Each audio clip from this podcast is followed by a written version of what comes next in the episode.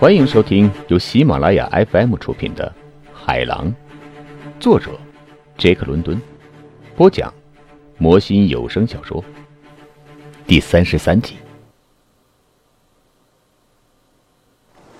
就这样，我端详着莫德的浅棕色的头发，爱恋他，领略到更多的爱情。是所有诗人和歌手他们的歌曲和诗篇教给我的东西所不能相比的。他把头发甩到了后面，动作干脆利落，轻盈多彩。他的脸露出来，带着微笑。女人为什么不可以把他们的头发一直垂下来呢？我发问。垂下的头发更美丽呀。哦。要是垂下来不乱蓬蓬的缠在一起就好了。他大笑起来。呀，我丢掉了一枚珍贵的发卡。我顾不上掌管扇板，听任帆一次又一次把风漏掉。看到他在毯子里寻找发卡的每一个动作，我感到无比的欣喜。我又惊讶又欢喜，看见那样温柔的女人样女性固有的每一种特性和优雅展现出来。都让我欣喜异常，因为我把它接收起来，把它看得无比崇高，让它脱离普通人的水平太远，离我也太远了。我已经把它看为是女神一样的人，难以接近。因此，那些表明她毕竟只是个女人的小小特征，比如她向后面甩一下秀发的样子，寻找发卡的样子，我看见了。高兴的只想大喊大叫。哦，她是女人，与我是同类，同一种水平。男人和女人之间那种愉快的亲密是可能发生的，正如我知道我总是应该对她保持敬畏一样。他终于找到发卡了，他欢呼起来。我于是更加集中注意力，全力把舵掌好。我着手做了一些试验，把舵桨捆上，用楔子固定，直到扇板不用我帮助也能够乘风顺利行驶。偶尔舵桨会靠得太近，或者一下子离开很远，不过它总会调整过来。总的来说，把舵长得令人满意。现在我们应该用早餐了，我说。不过你必须穿戴的更加暖和一些。我翻出一件厚衬衫，是从储藏品中找出来的新衣服，毛毯这类材料做的。我熟知这种衬衫很厚实，质地很紧密，能够遮挡雨，淋上几个小时也湿不透。他把这件衬衫套上，我把他的头发那顶男童帽换成了大人帽子，宽宽大大的，把他的头发都装了进去，而且把帽檐儿翻了下来。连他的脖子和耳朵也遮挡上了，效果非常迷人。他长就了一张怎么打扮都很耐看的脸蛋儿，没什么东西能够破坏那张俊美的鸭蛋脸儿。无可挑剔的古典曲线，精心雕琢出来的眉毛和大大的棕色的眼睛，他们是那么清澈而平静，庄重而平静。一种比平常稍微强壮的风吹起来。吹着了帆船，扇板一路倾斜，穿过了浪头。扇板突然倾斜，扇板侧旋和海水成了平面，一桶海水乘机灌了进来。我当时正在开启一个牛舌罐头，立即放下，跳到帆桥左边，及时松开。帆在风中啪啦啪啦扇动，扇板掉向下方。用几分钟调整好以后。我把扇板又纳入航线，我才又开始准备早餐。扇板行驶得很好，尽管我对航海技术不怎么懂。他说：“点一点头，对我掌舵的功夫大加赞赏。”不过，扇板只是在这种风吹拂下才行驶的正常。我解释说：“要是跑得更自由，风吹到了扇板尾部。”风横向吹来，或者扇板侧线吹风，我就必须掌舵了。哦，我只好说我不懂你的技术。他说：“不过懂得你得出的结论。可我不喜欢，你不能白天黑夜一直让舵呀。所以，吃过早餐，我要学习我的第一堂航海课程。你躺下睡一觉，我俩像他们在大船上一样轮流值班吧。”可我不知道怎么教你，我表示反对。我还是自己刚在琢磨呢。你把自己托付给我的时候，没想到我对驾驭小扇板几乎是外行。这是我第一次尝试摆弄小扇板。那么我们就一起学习吧，长官。好歹你已经开始了一个夜晚，你就把你学会的东西告诉我。现在吃早餐。我呀，这种空气吊起了我的胃口呢。好，不过没有咖啡，我遗憾地说，递给他抹了黄油的饼干和一罐牛舌罐头。也没有茶，没有汤，什么也没有。得等到我们想方设法到达什么地方才能改善。简单的早餐用过，喝起一杯冷水。穆德开始学习掌舵，在教他的过程中，我自己又学到了许多东西。尽管我为幽灵号掌过舵，见习过扇板水手为小小扇板张帆，已经学到了一些知识。他是一个机灵的学生，很快学会了保持航线、抢风行驶，遇到紧急情况时把翻脚索解开。看得出来。他对这个活干得疲惫之后，把桨交给了我。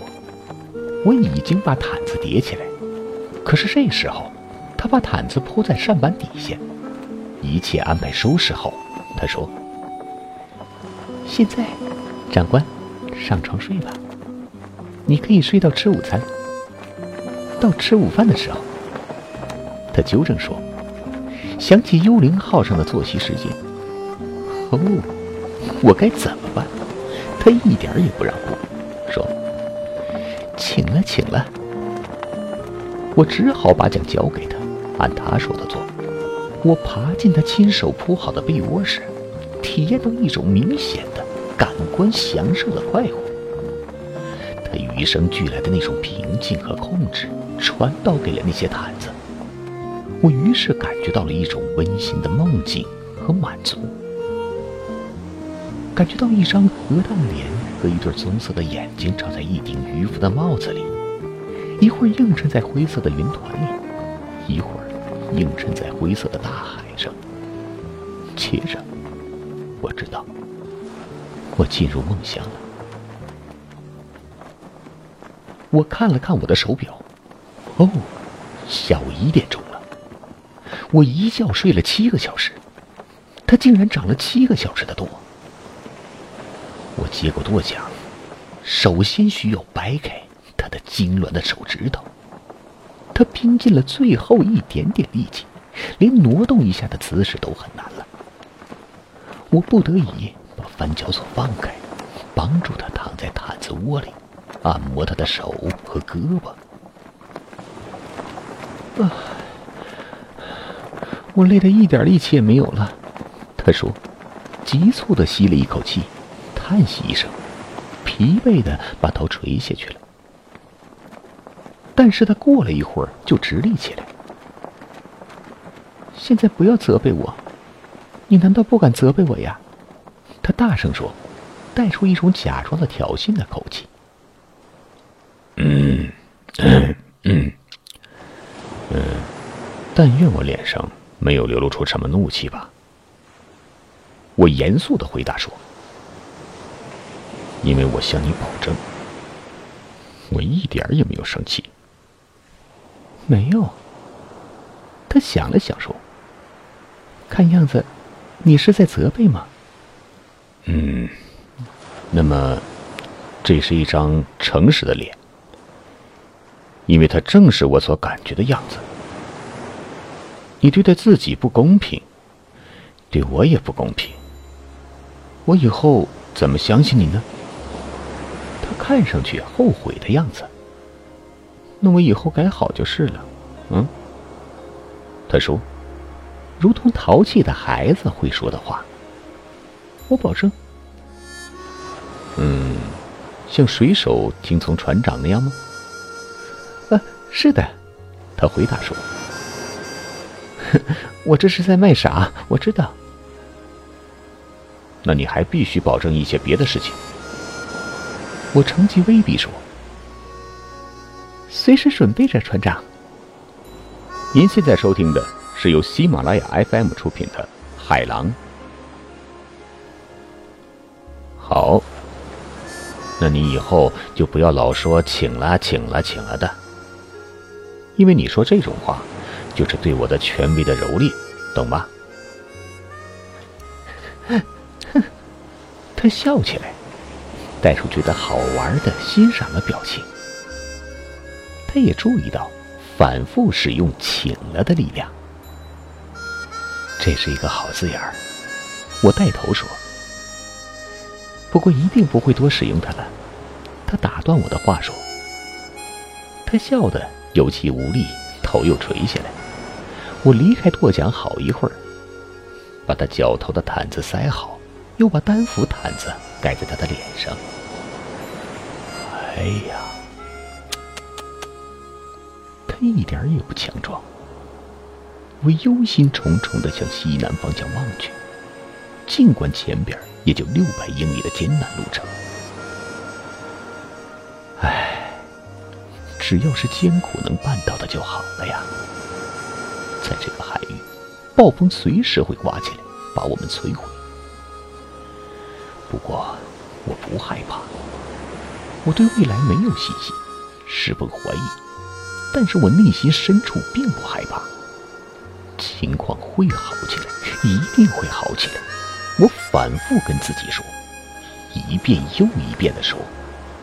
下午，风刮得猛烈了，海浪更加凶猛了，对我的扇板和我自己都是严肃的考验。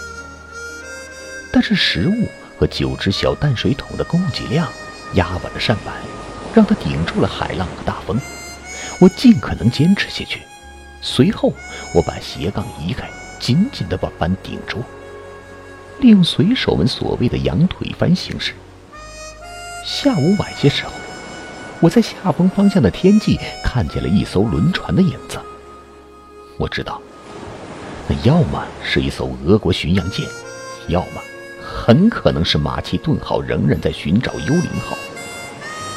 太阳一整天都没有露脸了，天冷得很，夜幕渐渐降下来，云团越来越暗，风越来越紧。因此，我和莫德吃晚饭的时候，我们只好戴着手套用餐。我一边掌舵，一边在一阵紧似一阵的风中吃饭。天黑下来了。风和大海都变得凶猛异常，扇板顶不住了。我很不情愿地把帆收下，着手做浮锚或者海锚。我从猎人们的交谈中已经学会了这一招，做起来倒是很容易的。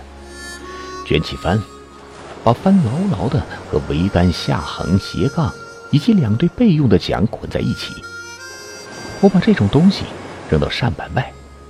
一条绳子和扇板头连接起来，因为它沉在水下漂浮，实际上不暴露在风里，比扇板漂浮的满许多。这样一来，扇板头就免受大风和海浪的冲击，以最安全的姿势，海浪打过来的时候，能够避免进水。现在怎么办？莫德见我干完这事情，把两只手套脱下来。兴致勃勃地问：“现在，我们不再向日本行驶了。”我回答说：“我们向东南飘去，或者向东南方向的南边飘去，每小时至少两英里吧。要是一夜一直刮这样大的风，他追问道：“那就只行走了二十四英里。”是的。要是连续刮三天三夜的话，只能行走一百四十英里。哦，不过不会连续刮的。他说，他满怀信心地说：“风会变化，会刮得暖和起来的。大海是最不讲信用的东西。”但是风不是的，他回击说：“我听你滔滔不绝的谈过贸易风。我要是想到把朗拉斯的经纬仪和六分仪带来就好了。”我说，仍然有些郁郁不乐。张帆向一个方向行驶，漂浮向另一个方向，更别说暗流向第三种方向带去。这样的航海。无论如何也很难计算出来。用不了多久，我们就不知道我们飘到五百英里远的什么地方了。然后我请求他的原谅，保证我再也不会灰心丧气了。在他的恳求下，我让他值班到深夜。现在才九点钟，不过我把他裹在毯子里，在他身上披了一张油布，我这才躺下了。我只是像猫儿打盹一样在睡觉。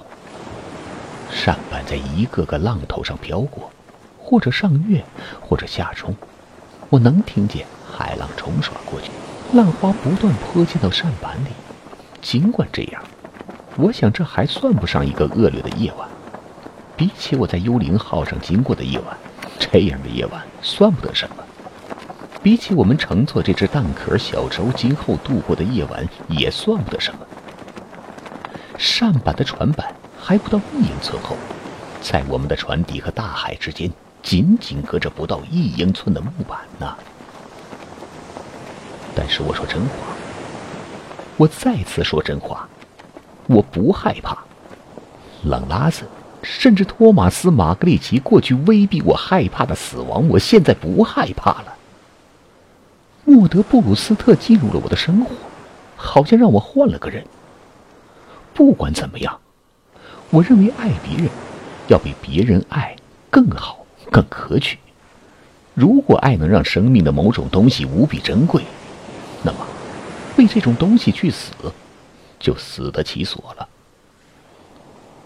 我在深爱着另一个生命，我因此忘掉了我自己的生命。然而，这又是悖论，因为我从来不像现在这么想活下去。